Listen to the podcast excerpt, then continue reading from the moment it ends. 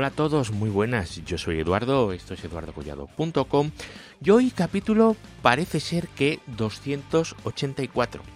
Hoy vamos a hablar un poco de, bueno, de centros de datos. Porque os voy a decir la verdad, hoy no sabía de qué hablar, no lo tenía muy claro, así que le he pedido a unos amigos, oye, ¿de qué hablo? Me dicen, oye, ¿por qué no cuentas cómo habéis montado ahí en Tecnocrática la última sala? Pues mira, vamos a eso. Así que hoy en este capítulo, que lo he titulado De 0 a 100 en un CPD o cómo levantar una sala, os voy a contar una historia posapocalíptica de cómo, cómo podemos tener una sala vacía, totalmente vacía, tenerla convertida en un centro de datos y empezar a migrar clientes y que empiecen a tener servicio. De hecho, ya tenemos clientes con servicio en esa sala desde el fin de semana pasado, así que ya hay, gente funcionando desde allí. Y bueno, pues es eh, contaros un poquito cuál ha sido el proceso, así un poco por encima, para que lo conozcáis. Si os interesa el tema, pues eh, ya sabéis, esperáis a que el señor Estrada nos dé la intro y os estáis conmigo un ratito. Hoy seguro, seguro que es más cortito que el último, así que vamos para allá. Redes, hosting, tecnología, eduardocollado.com.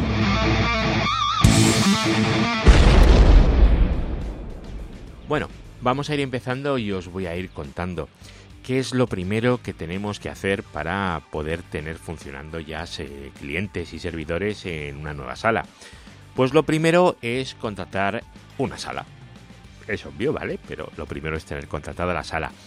En nuestro caso, pues eh, la hemos contratado en un Tier 4, es un centro de datos eh, Tier 4 y lo que hemos hecho ha sido pues contratar eh, el espacio, la sala, la sala física, que es un, pues, un espacio en el que tienes paredes, techo y suelo. En un principio no hay absolutamente nada más. Tú la contratas y en ese momento te la empiezan a preparar, te la preparan la sala, ¿vale? Preparar la sala significa eh, poner el suelo, poner los aires, bueno, acomodar aquello un poco, un poco no, mucho, para que tú puedas empezar a funcionar. Em, mientras lo pides, quizás lo primero, lo primero que hay que hacer es eh, gestionar todo el tema de los controles de acceso. ¿Quién puede entrar y quién no puede entrar? Tienes que tener acceso a toda la gente de tu equipo para que puedan ir porque si no van a tenerse que estar validando cada día que vayan, cada vez, y eso es un infierno. Para poder validar a la gente y que puedan entrar en los centros de datos, pues hay unos eh, hay un curso que normalmente se tienen que hacer dependiendo del centro de datos, unos cursos de básicamente seguridad laboral y temas de, de seguridad de acceso a los equipos, qué hacer si pasa esto, qué hacer si pasa lo otro. Vosotros pensar que un centro de datos es un sitio donde la seguridad es una cosa que, prima. Entonces no quieren que haya gente rondando por el edificio, por los edificios, por el complejo, por lo que sea, y que no tenga la formación específica para saber actuar en caso de que pase alguna cosa, ¿vale? Entonces, pues bueno, tú te haces el curso, eh, luego te examinas y una vez que te has examinado, entonces ya podrías entrar sin ir acompañado, ¿vale? Es muy importante esto, porque si no lo haces tendrías que entrar acompañado. Bueno, pues esto es lo primero que hay que hacer, gestionar los accesos de la gente. Y eso se gestiona normalmente antes de tener la sala terminada, porque el momento que esté terminada va a empezar a ir gente ahí y cuanto antes mejor. Y en hacerse el curso, pues eh, se tarda, siempre se tarda un poquito. Bueno, una vez que tenemos ya controlado el, el acceso, lo tenemos todo gestionado, quién tiene acceso y quién no, tenemos que esperar a que nos pongan, eh, bueno, dependiendo del centro de datos. En este caso, en el que os estoy contando, hubo que esperar a que pusieran el suelo falso, terminara la obra, es decir, pusieran toda la parte de aire, se adecuara la sala y todo aquello. Perfecto. Una vez que se ha puesto el suelo, que se ha adecuado la sala, que se ha puesto el aire, lo siguiente que sería, lo siguiente sería poner los racks. Los racks eh, los tienes que pedir, los tienes que o alquilar o comprar o lo que sea, cada uno distinto, te los ponen dentro de datos, ¿vale? En nuestro caso, pues eran un poco especiales porque queríamos racks en vez de 600 eh, milímetros de ancho, los queríamos de 800. para poder trabajar más a gusto. Un rack que mide 80 centímetros de ancho no te da la misma comodidad que uno de 60. Es evidente, no, no tienes el mismo juego. Y luego tampoco es lo mismo racks de 42 US que racks de 47. Al final, la limitación del rack no van a ser las US de altura, va a ser la, la potencia eléctrica que tengas contratada. Así que te puede sobrar espacio, sería lo normal. Pero ese espacio que te sobra te va a permitir em, trabajar un poco mejor, poder mover los equipos un poco para arriba, tener algo de espacio para pasar cable. Eso es eh, muy, muy, muy importante. Bueno, pues lo primero que hacen es traerte los racks. En nuestro caso, son dos cubos, uno de 10 racks y otro de 20 racks. El primero es uno de 10 racks, entonces trajeron los racks. Primero se equivocaron, nos trajeron de 600, pero luego ya mmm, dijeron, uy, perdón, pidieron perdón, lo solucionaron y nos pusieron los racks de 800 en 48 horas. Vamos, no tardaron nada, una maravilla, la verdad es que una maravilla. Una vez que se puso los racks, se alinean, es muy importante que los racks estén alineados. Eh, tú no puedes llegar y poner ahí los armarios y hasta los racks tienen que estar perfectamente alineados, siempre. ¿Vale? Es importantísimo eso para el tema de los cables, que todo quepa bien, que todo esté bien, ¿vale? Todo tiene que estar perfectamente alineado. Una vez que están alineados, lo que se hace es convertir esos racks en un cubo, ¿vale? ¿Y eso cómo se hace? Pues se pone un techo de metacrilato y se ponen unas eh, puertas eh, de estas que se abren para los lados para poder entrar en el cubo. ¿Por qué se pone un techo y puertas? Pues eso se hace porque en este caso, en este centro de datos en concreto, lo que va dentro del cubo es el aire frío y va con suelo falso, como os he dicho antes. Entonces, eh, ¿qué se hace después? Pues después, según se vayan dando de alta rack, se vayan empezando a ocupar, se cambiarán las baldosas del pasillo frío que están justo delante de los racks que se van a utilizar, se van a cambiar las baldosas normales por baldosas con agujeritos o con rejilla, en nuestro caso son baldosas con agujeritos. ¿Para qué? Pues para que pueda salir el aire para arriba, ¿vale? Y pueda enfriar, lo puedan chupar las máquinas y soltar hacia la zona caliente.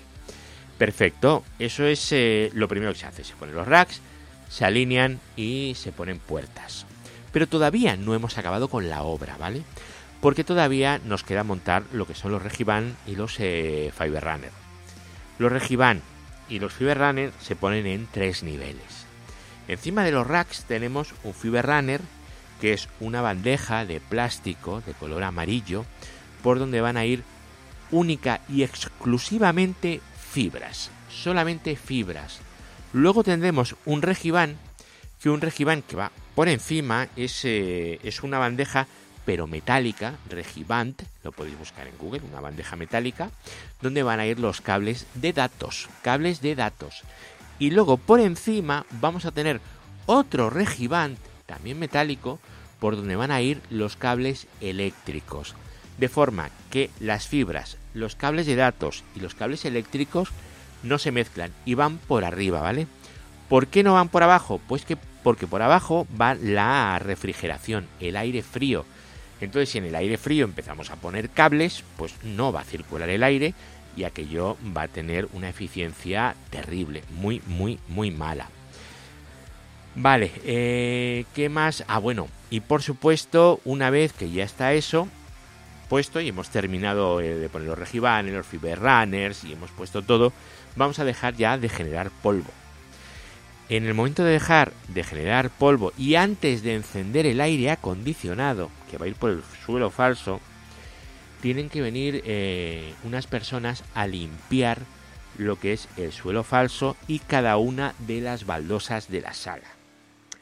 Si son 300 metros eh, cuadrados de sala, pues imaginaros eh, la cantidad de baldosas que hay que levantar y que hay que limpiar. Por encima, por debajo y los perfiles, así como el suelo falso de abajo y toda la parte metálica que sustenta el suelo falso en el centro de datos. La verdad es que creo que en los centros de datos ese probablemente sería el trabajo más duro, porque estar levantando baldosa por baldosa para limpiarlo, la verdad es que a mí a mí se me quedaba el cuerpo un poco así porque es un trabajo extremadamente duro y repetitivo.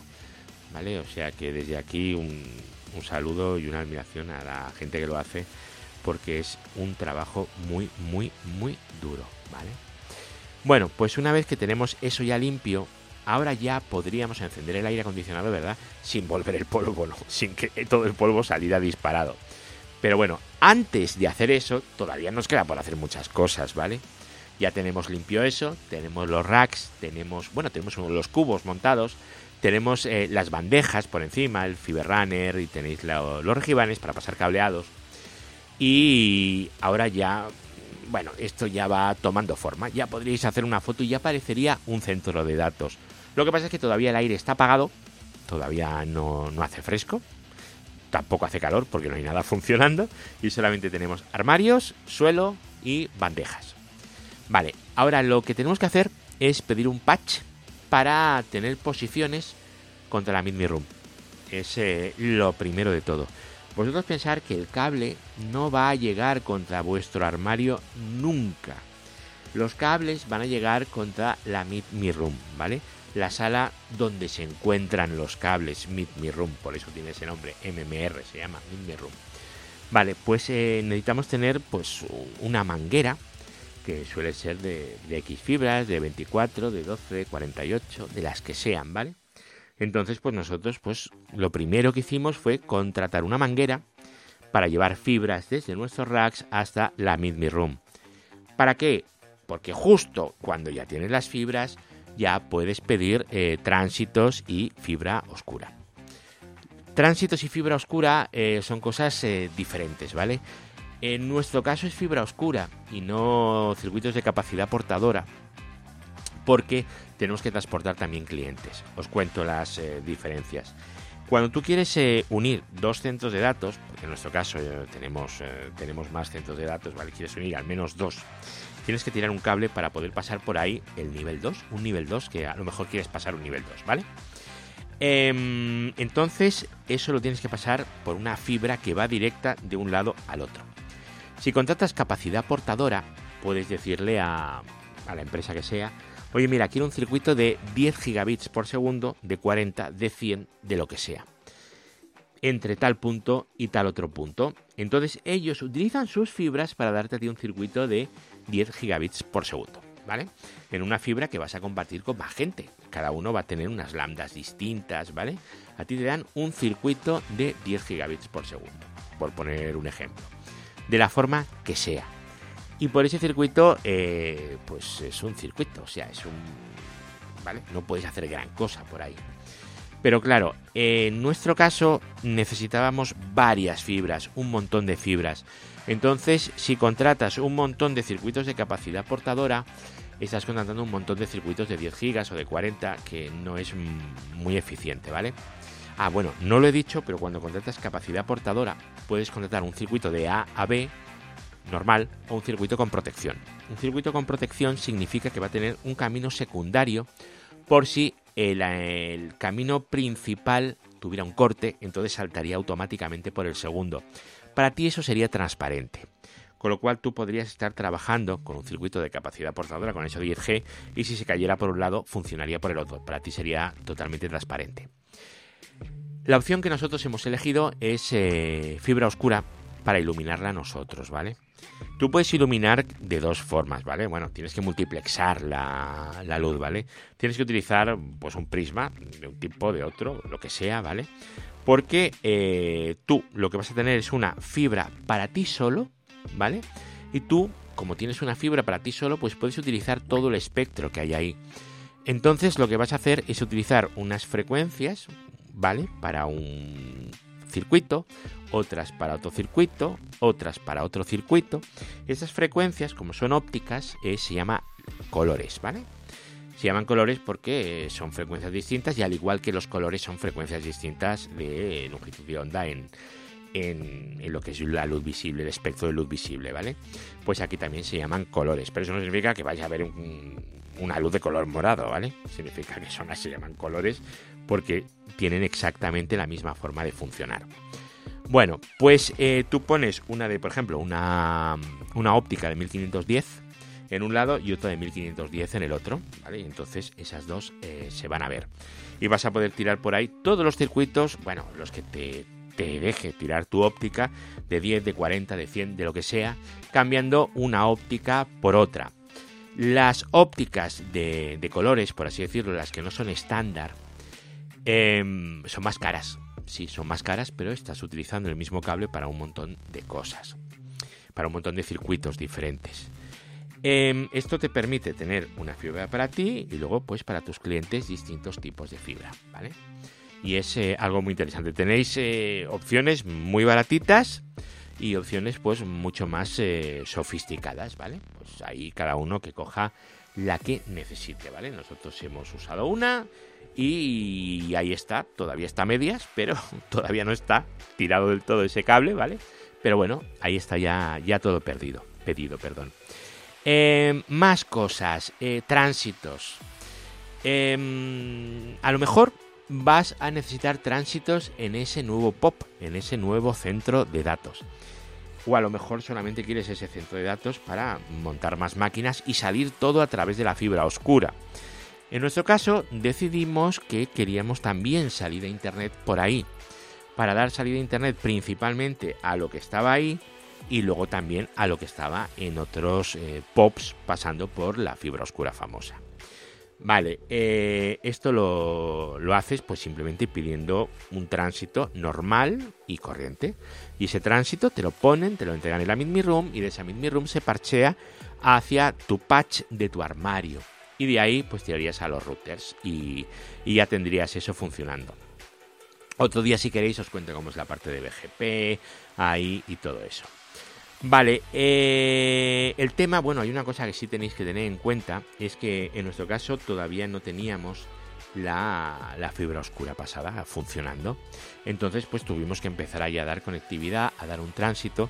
Entonces lo que empezamos fue a anunciar unas redes que todavía no teníamos, que no teníamos en uso en los otros sitios, ¿vale? Y anunciar pues un barra 24, solo uno suelto, ¿vale? Para empezar antes de unirlo todo y volver a reunificar todo, ¿vale? Eso lo suyo es hacerlo con sistemas autónomos diferentes, ¿vale? Eh, porque si lo haces con el mismo sistema autónomo, de un lado no, a lo mejor no llegas al otro, ¿vale? Por el tema del horizonte dividido. Pero bueno, eh, si tienes que hacer eso por lo que sea, bueno, pues le pones rutas, tienes mil formas de hacerlo, ¿vale? Lo óptimo es no hacerlo, pero yo qué sé. Mm, hay gente que lo hace también, ¿vale? Hay gente que rompe la S de forma voluntaria, ¿vale? Así que tenéis que tener eso también en cuenta. Por eso os digo que aquí el direccionamiento tiene que estar súper planificado antes de poner lo mismo, ¿vale? De poner absolutamente nada. Luego ya hemos puesto los equipos de multiplexación, hemos puesto unos routers para conectar con los tránsitos. Por los equipos de multiplexación, por esas fibras también pasaremos la parte de IBGP y todo eso, ¿vale?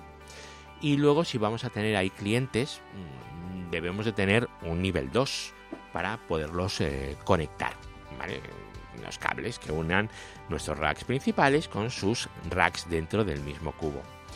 Em, lo ideal es eh, tener unos patch eh, desde el día cero para poderlos conectar y pasar por ahí pues las fibras para, la, para poderles dar conectividad y luego también tener por ahí pasado pues unos puertos UTPs para todo el tema de la gestión, ¿vale? El tema de las consolas de los equipos, porque a lo mejor vamos a querer tener consolas de los equipos, porque no podemos estar en tres centros de datos a la vez, entonces tenemos que ver cómo accedemos remotamente a los equipos sin estar allí siempre, ¿vale?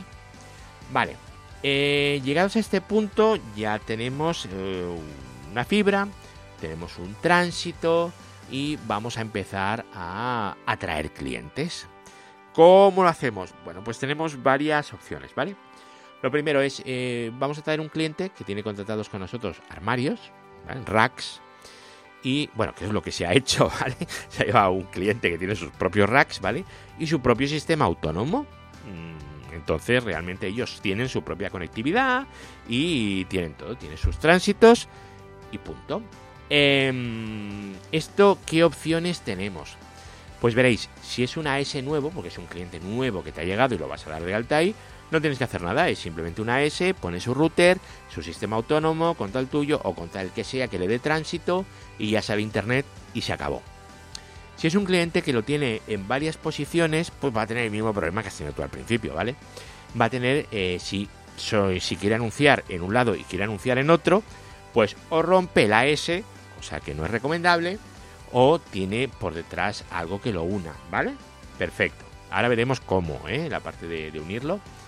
Y luego con eso, pues ya tendrá cada uno sus tránsitos. En el caso del que nos ocupa, pues un cliente que anuncia unas redes por un lado y otras totalmente independientes por otra, ¿vale? No, no requiere eh, unificarlo absolutamente todo, pues porque realmente son dos, eh, dos instalaciones diferentes, ¿vale? Pero podría tenerlo todo unido si quisiera, ¿vale? Vale, eh, más cosas. Si es un cliente sin AS, que puede ser, un cliente que te tiene contratadas, yo qué sé, un armario, pero ellos no tienen sistema autónomo. Entonces ellos tienen que salir a través de tu infraestructura. Bueno, pues tú tienes que tener un nivel 3 ahí para darles y si solamente lo tienen en ese centro de datos en concreto, pues les pones ahí el nivel 3 y salen por ahí. ¿Que lo tienes dividido entre los dos centros de datos? Bueno, pues aquí llegamos al maravilloso mundo de los overlays, ¿vale? De las eh, redes superpuestas. Eh, ¿Cómo te vas a llevar el tráfico de un lado al otro a través de esas fibras oscuras que hemos dicho? Bueno, pues aquí hay diferentes eh, técnicas y diferentes opciones, ¿vale? Em, luego, la migración física. Pues claro, en los servidores, os voy a contar un secreto, no aparecen mágicamente los centros de datos. Los servidores, alguien los lleva, ¿vale? Eh, ¿cómo, ¿Cómo funciona esto? Pues eh, los servidores normalmente cuando hay una migración es porque vienen de otro centro de datos, normalmente, ¿vale? Si no, son altas nuevas y servidores nuevos que se van trayendo poco a poco. Pero cuando hay una migración de un centro de datos a otro, el movimiento pues eh, puede ser o con mucho glamour o como la gente lo suele hacer si son empresas más o menos pequeñas, eh, a ver, pequeñas, eh, que no son Amazon, quiero decir, eh, lo que hacen es desmontar en el centro de datos antiguo y montar en el centro de datos nuevo. Entonces, pues tienen que tener todos los servidores, apagarlos, meterlos en un camión, transportarlos al centro de datos nuevo y levantarlos ahí. Em, ¿Qué es lo que ocurre aquí? Pues veréis, vosotros lo que vais a transportar son los servidores. Entonces, lo ideal, lo ideal, que es como se hizo en este caso también, es dejar toda la red preconfigurada. Toda, todos los puertos, todos los switches, todo eso montado para cuando se trajeran los equipos. Lo que se hizo es dejar de anunciar el BGP en el centro de datos viejo, levantar en el centro de datos nuevos mientras llegaban eh, el transporte con todos los equipos y teniendo ya preconfigurado absolutamente todos los puertos de todos los switches, los routers, todo, de forma que lo único que tengan que hacer sea llegar, enracar el servidor, poner el cable y darle a encender. Y ya está. Bueno, pues esa fue la, migración y salió, salió francamente bien, porque no hubo, no hubo problemas. Pero claro, lo que tenéis que tener en cuenta es eso, es la migración física, que es lo que viene al final y que es todo lo que ha habido que hacer antes, ¿vale? contratar la sala, prepararla, el control de acceso, que limpien, poner los racks, alinearlos, los regibanes, los fiberrunners, los pas, los pedir los parcheos, pedir los tránsitos, las fibras, los equipos de WDM, eh, en fin, todas estas cosas es lo que quiero ir preparando antes de hacer una migración. Y en este caso, pues nada, os estoy contando simplemente cómo fue la última migración que hicimos.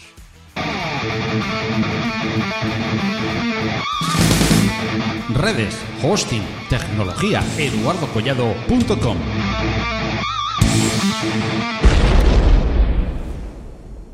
Pues nada amigos, espero que os haya, bueno, por lo menos entretenido un poquito este relato así somero por encima de cómo ha podido ser una, una migración de centro de datos y si queréis podemos entrar en más detenimiento en cada uno de los, eh, de los temas que hemos, que hemos tratado.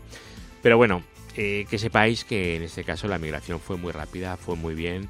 Y la verdad es que yo he quedado muy contento, el cliente yo está, está contento, la verdad que está contento. Hablé con ellos y no estaban muy contentos porque fue todo muy bien. Y bueno, pues es así como funciona. No, no os creáis que es una cosa así del tema de que llegas al cloud y se mueve todo solo.